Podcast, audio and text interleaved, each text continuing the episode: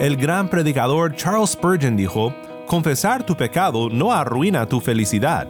La cosa infeliz es no confesar tu pecado. En la oración de Daniel aprendemos grandes verdades acerca de la confesión de pecados en oración y vemos cómo Dios es pronto para perdonarnos cuando confesamos con sinceridad, acudiendo a su carácter compasivo y misericordioso para con los suyos. Debemos de aprender a confesar nuestros pecados y así disfrutar más profundamente de la gracia de nuestro glorioso Cristo.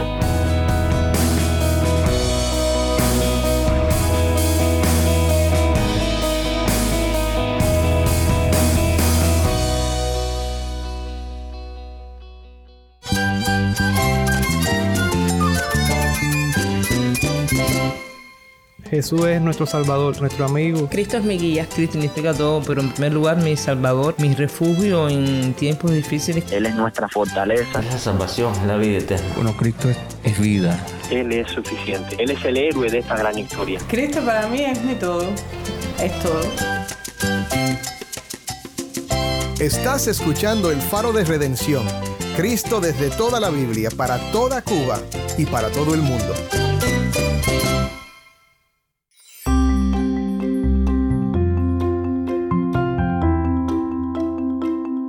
Hola, soy el pastor Dani Rojas, el nuevo locutor y director del Faro de Redención. Gracias por acompañarme hoy. Vamos a regresar hoy a una serie titulada La oración de Daniel. Esta serie estuvo al aire en noviembre del 2022. Estamos estudiando Daniel 9 y espero que estos estudios sean de mucha bendición y ánimo para tu vida. Y espero también que sean una guía sobre cómo confesar nuestros pecados a Dios. Hoy veremos tres cosas que motivan a Daniel en su oración de confesión en Daniel 9 del 1 al 19. Así que si tienes una Biblia, busca Daniel 9 del 1 al 19 y quédate conmigo para ver a Cristo en su palabra.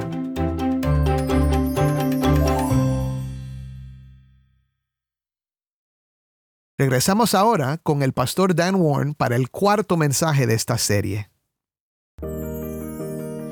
Muchas veces venimos a Dios en oración a confesar nuestros pecados y nos sentimos como niños sentados en el salón de clases después de haber hecho algo malo, esperando la llegada del superintendente, temerosos del castigo. Pero esta no es la realidad para los que estamos en Cristo. Daniel y el pueblo de Dios en el Antiguo Testamento no conocían las grandezas del nuevo pacto. Aquel pacto antiguo, aunque no había falta de gracia, contenía un elemento de obras como un ejemplo de la severidad del pecado y el juicio. Pero la misma gracia que Daniel reconoce y suplica a Dios en Daniel 9 es ahora nuestra por completo porque Cristo nos ha redimido. Quiero que escuches nuevamente el pasaje para luego considerar tres cosas que deben motivarnos a orar a Dios, confesando nuestros pecados y confiando en que Él nos perdonará. Esto es Daniel 9, 1 al 19.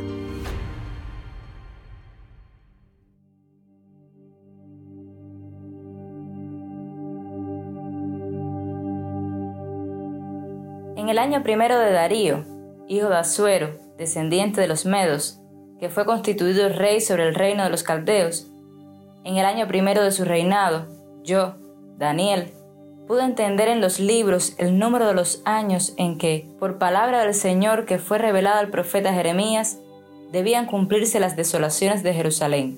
Setenta años. Volví mi rostro a Dios el Señor para buscarlo en oración y súplicas, en ayuno, silicio y ceniza. Oré al Señor mi Dios e hice confesión y dije, Ay Señor, el Dios grande y temible, que guarda el pacto y la misericordia para los que lo aman y guardan sus mandamientos. Hemos pecado, hemos cometido iniquidad, hemos hecho lo malo, nos hemos rebelado y nos hemos apartado de tus mandamientos y de tus ordenanzas. No hemos escuchado a tus siervos los profetas que hablaron en tu nombre a nuestros reyes, a nuestros príncipes, a nuestros padres y a todo el pueblo de la tierra. Tuya es la justicia, oh Señor, y nuestra la vergüenza en el rostro, como sucede hoy a los hombres de Judá, a los habitantes de Jerusalén y a todo Israel. a los que están cerca y a los que están lejos en todos los países a donde los has echado, a causa de las infidelidades que cometieron contra ti.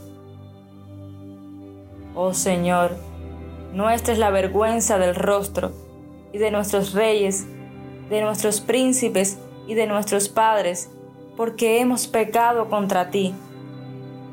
Al Señor nuestro Dios pertenece la compasión y el perdón, porque nos hemos rebelado contra Él y no hemos obedecido la voz del Señor nuestro Dios para andar en sus enseñanzas, que Él puso delante de nosotros por medio de sus siervos los profetas. Ciertamente todo Israel ha transgredido tu ley y se ha apartado, sin querer obedecer tu voz. Por eso ha sido derramada sobre nosotros la maldición y el juramento que está escrito en la ley de Moisés, siervo de Dios, porque hemos pecado contra él. Y él ha confirmado las palabras que habló contra nosotros y contra nuestros jefes que nos gobernaron, trayendo sobre nosotros gran calamidad, pues nunca se ha hecho debajo del cielo nada como lo que se ha hecho contra Jerusalén. Como está escrito en la ley de Moisés, toda esta calamidad ha venido sobre nosotros, pero no hemos buscado el favor del Señor nuestro Dios, apartándonos de nuestra iniquidad y prestando atención a tu verdad. Por tanto, el Señor ha estado guardando esta calamidad y la ha traído sobre nosotros, porque el Señor nuestro Dios es justo en todas las obras que ha hecho, pero nosotros no hemos obedecido su voz. Y ahora, Señor Dios nuestro, que sacaste a tu pueblo de la tierra de Egipto, con mano poderosa y te has hecho un nombre, como hoy se ve, hemos pecado, hemos sido malos. Oh Señor, conforme a todos tus actos de justicia, apártese ahora tu ira y tu furor de tu ciudad, Jerusalén, tu santo monte, porque a causa de nuestros pecados y de las iniquidades de nuestros padres, Jerusalén y tu pueblo son el oprobio de todos los que nos rodean y ahora, Dios nuestro, escucha la oración de tu siervo y sus súplicas, y haz resplandecer tu rostro sobre tu santuario desolado por amor de ti mismo, oh Señor. Inclina tu oído, Dios mío, y escucha.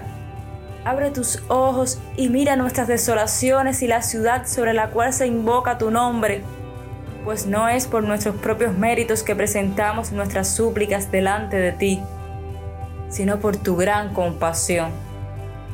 Oh Señor, escucha. Señor, perdona. Señor, atiende y actúa. No tardes, por amor de ti mismo, Dios mío, porque tu nombre se invoca sobre tu ciudad y sobre tu pueblo.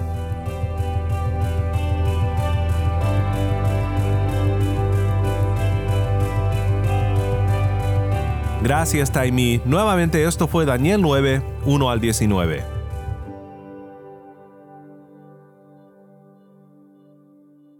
El gran predicador Charles Spurgeon dijo, confesar tu pecado no arruina tu felicidad. La cosa infeliz es no confesar tu pecado. En esta oración de Daniel aprendemos grandes verdades acerca de la confesión de pecados en oración, y vemos cómo Dios es pronto para perdonarnos cuando confesamos con sinceridad, acudiendo a su carácter compasivo y misericordioso para con los suyos. Debemos de aprender a confesar nuestros pecados y así disfrutar más profundamente de la gracia de nuestro glorioso Cristo. Hoy quiero mostrarte en Daniel 9, 15 al 16 tres cosas a las que Daniel recurre cuando suplica la misericordia y el perdón de pecados. Estas tres cosas son cosas a las que nosotros también podemos apelar cuando confesamos nuestros pecados a Dios y suplicamos su misericordia. Dice Daniel 9:15 en adelante, y ahora, Señor Dios nuestro, que sacaste a tu pueblo de la tierra de Egipto con mano poderosa, y te has hecho un nombre, como hoy se ve, hemos pecado, hemos sido malos. Oh Señor, conforme a todos tus actos de justicia, apártese ahora tu ira y tu furor de tu ciudad Jerusalén, tu santo monte porque a causa de nuestros pecados y de las iniquidades de nuestros padres, Jerusalén y tu pueblo son el oprobio de todos los que nos rodean. La primera cosa que vemos aquí es que Daniel recurre a la salvación de Dios. Lo primero que notamos en estos versículos es cómo Daniel apela al Dios de su salvación. Daniel recurre a la salvación de Dios. Por un lado, Daniel reconoce que el pueblo ha menospreciado la salvación de Dios. Daniel 9:15 Y ahora, Señor Dios nuestro, que sacaste a tu pueblo de la tierra de Egipto con mano poderosa y te has hecho un nombre como hoy se ve, hemos pecado, hemos sido malos. Entre más gracia recibida, más grave es el pecado. Y Daniel reconoce la gravedad del pecado del pueblo al ponerlo en contraste con la salvación de Dios. Pero la mención de la salvación de Dios es también una apelación a lo que Dios ha hecho en el pasado, pidiendo a Dios que lo haga de nuevo. El éxodo es el evento principal de la salvación en el Antiguo Testamento, porque es el momento definitivo en el que Dios libera a su pueblo de la esclavitud de Egipto, trayéndolo a la libertad. Si no conoces la historia, Israel, el pueblo de Dios, estaba en cautiverio por muchísimos años en Egipto, pero sus clamores llegaron a los oídos de Dios, y Él no se olvidó de ellos. Los rescató cuando eran incapaces de salvarse a sí mismos. ¿Alguna vez te has sentido así? Tal vez aún no conoces a Cristo y te has sentido incapaz de ayudarte a ti mismo por mucho tiempo. Pero un rescate al estilo del Éxodo suena como buenas noticias. Esto es justo lo que el Éxodo debe de hacer en tu corazón al oírlo. Debe de llenarte de esperanza, porque los cautivos pueden ser librados por la gracia de Dios. Para nosotros, los que vivimos de este lado de la cruz de Cristo, conocer y creer en el momento final de la salvación es el camino a la vida. Saber, creer y confiar que Cristo ha muerto por los pecadores es el signo que comprueba el corazón convertido. Pablo dice en 1 Timoteo 1:15, palabra fiel y digna de ser aceptada por todos. Cristo Jesús vino al mundo para salvar a los pecadores, entre los cuales yo soy el primero. Nuestro Señor Jesús definió la salvación en términos de libertad. Juan 8:36 dice, Así que si el Hijo los hace libres, ustedes serán realmente libres. Cuando nos arrepentimos del pecado y venimos ante Dios en oración para confesar nuestros pecados, nos hace bien recordar nosotros mismos la salvación de Dios y recordar a Dios de su misericordiosa salvación de los suyos. Dios se deleita en la salvación de su pueblo y damos honra a nuestro Dios cuando apelamos por nuestra salvación, porque declara de nuevo el amor que Dios nos ha mostrado. Por ejemplo, podemos orar, y ahora Señor Dios nuestro, que salvaste a tu pueblo de la esclavitud del pecado y la muerte, por la vida y muerte de nuestro poderoso y humilde Señor Jesucristo, y te has hecho un nombre, como hoy se ve. Reconocemos que hemos pecado, que hemos sido malos. Perdona nuestra maldad. En el nombre de Cristo nuestro Redentor. Amén.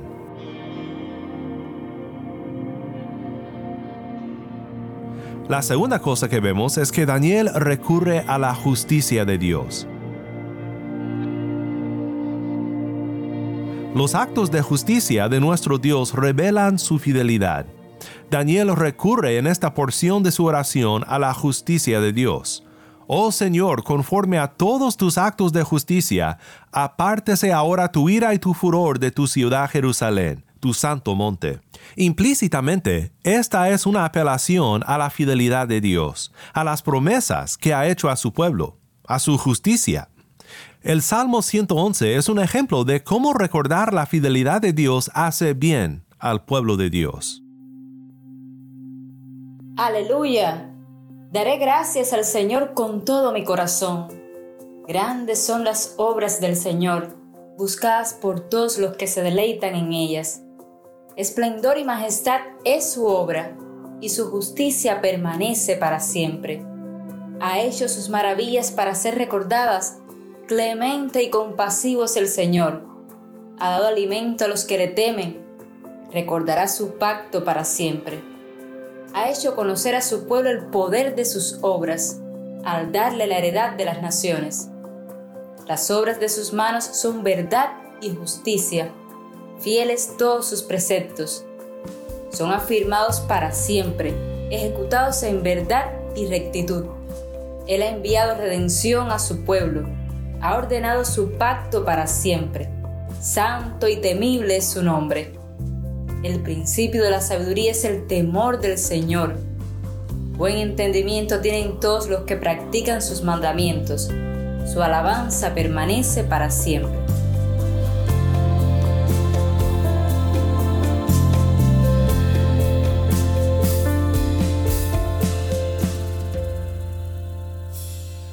Salmo 111, 1 al 10. La fidelidad de Dios es de gran consuelo en nuestras oraciones, particularmente cuando debemos confesar algo que hemos hecho, cuando debemos confesar nuestra propia infidelidad y pecado. Dios es fiel a su promesa. Una vez salvo, siempre salvo. Debemos de recordar la fidelidad de Dios en el pasado y dejar que sea un motivo de confianza a la hora de confesar nuestros pecados. Dios es fiel y justo, y tenemos paz con Dios por medio de nuestro Señor Jesucristo. Condenarnos sería infiel, y Dios es justo. Por eso Daniel ora, conforme a todos tus actos de justicia, apártese ahora tu ira y tu furor. Podemos ser honestos con Dios porque entre Dios y los suyos no hay secretos, no hay venganza y no hay juicio. Dios siempre tendrá compasión de los suyos cuando buscan su rostro, confiando plenamente en la fidelidad de nuestro Señor. Salmo 40, 11 al 13 dice, Tú, oh Señor, no retengas tu compasión de mí. Tu misericordia y tu fidelidad me guarden continuamente, porque me rodean males sin número mis iniquidades me han alcanzado y no puedo ver. Son más numerosas que los cabellos de mi cabeza, y el corazón me falla. Ten a bien, oh Señor, libertarme. Apresúrate, Señor, a socorrerme. Ten a bien, oh fiel Señor, liberarnos y perdonarnos. Esta es la oración del corazón de fe. La tercera cosa que vemos aquí es que Daniel recurre a la santificación de Dios. Padre nuestro que estás en los cielos, santificado sea tu nombre. Así nos enseñó a orar nuestro Redentor Jesús, y es esa idea de la santificación del nombre de Dios a la que Daniel recurre, a la que Daniel apela en esta parte de su oración de confesión. Un catecismo antiguo, el Catecismo de Heidelberg, lo describe así santificado sea tu nombre, es decir, concédenos ante todo que te conozcamos rectamente, y que santifiquemos y celebremos tu omnipotencia, sabiduría, bondad, justicia, misericordia y verdad, que se manifiestan en todas tus obras. Concédenos también que toda nuestra vida, en pensamiento, palabra y obra, sea siempre dirigida a este fin que tu santísimo nombre no sea por nosotros blasfemado ni menospreciado, sino honrado y glorificado. Esta es la pregunta y respuesta 122 del Catecismo de Heidelberg. El buen nombre de Dios y el buen nombre del pueblo van mano a mano.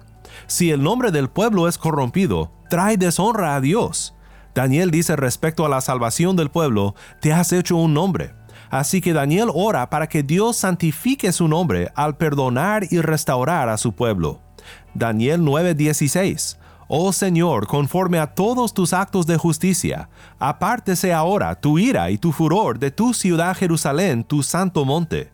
Porque a causa de nuestros pecados y de las iniquidades de nuestros padres, Jerusalén y tu pueblo son el oprobio de todos los que nos rodean. J.C. Ryle observa lo siguiente de la primera petición del Padre Nuestro la petición respecto al nombre de Dios. Dice, al hablar del nombre de Dios nos referimos a todos aquellos atributos bajo los cuales Él se ha revelado a nosotros, su poder, sabiduría, santidad, justicia, misericordia y verdad. Al pedir que sean santificados, nos referimos a que se den a conocer y sean glorificados. La gloria de Dios es lo primero que deben desear los hijos de Dios. Es el objetivo de una de las oraciones de nuestro Señor mismo. Padre, glorifica tu nombre. Juan 12:28. Es el propósito con que fue creado el mundo. Es el fin con que se llama y se convierte a los santos. Es lo que debería ser nuestra meta primordial, que en todo sea Dios glorificado. Primera de Pedro 4:11. Cuando confesamos nuestros pecados y nos volvemos de ellos al Señor, esto trae gloria a nuestro Dios porque reconocemos que lo que más importa no es nuestro propio placer, sino su gloria y la santificación de su nombre. Seguiremos en una lucha continua por traer gloria al nombre de Cristo hasta aquel día cuando Cristo vuelva para rescatarnos de este mundo de pecado. Y cuando Él venga, compartiremos en su gloria. Y por siempre santificaremos el nombre de aquel que nos llamó por su infinita misericordia y su infinita gracia.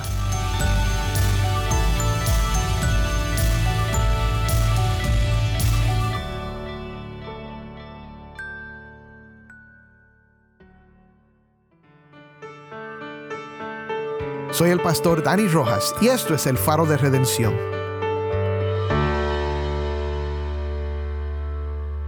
Oremos juntos para terminar. Padre Celestial, recordamos tu salvación, tu fidelidad y tu santo nombre. Deseamos glorificarte en todo y cuando fallemos, te pedimos que recuerdes tu salvación y fidelidad y nos perdones. Ayúdanos a siempre traer gloria a tu nombre, al nombre de aquel que nos amó y nos rescató. En el nombre de Cristo nuestro Redentor oramos. Amén.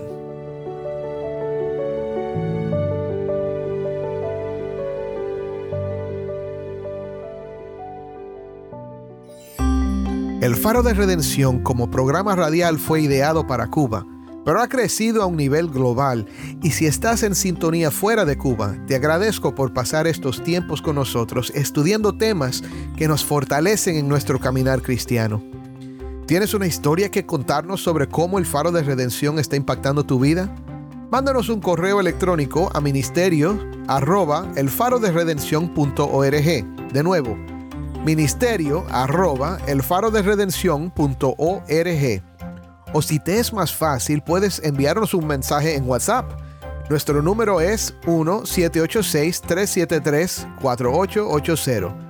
1-786-373-4880. Y no olvides que también nos puedes seguir en las redes sociales, en Facebook, Instagram y Twitter.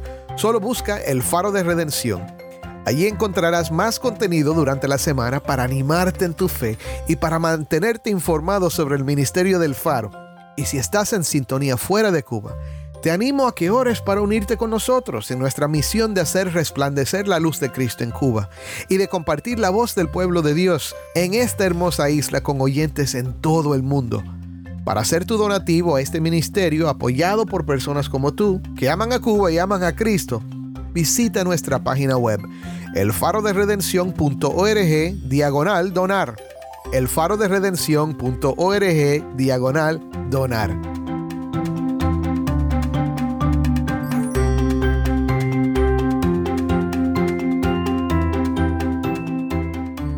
Soy el pastor Dani Rojas. Te invito a que me acompañes mañana en esta serie La oración de Daniel. La luz de Cristo desde toda la Biblia para toda Cuba y para todo el mundo aquí en el faro de redención.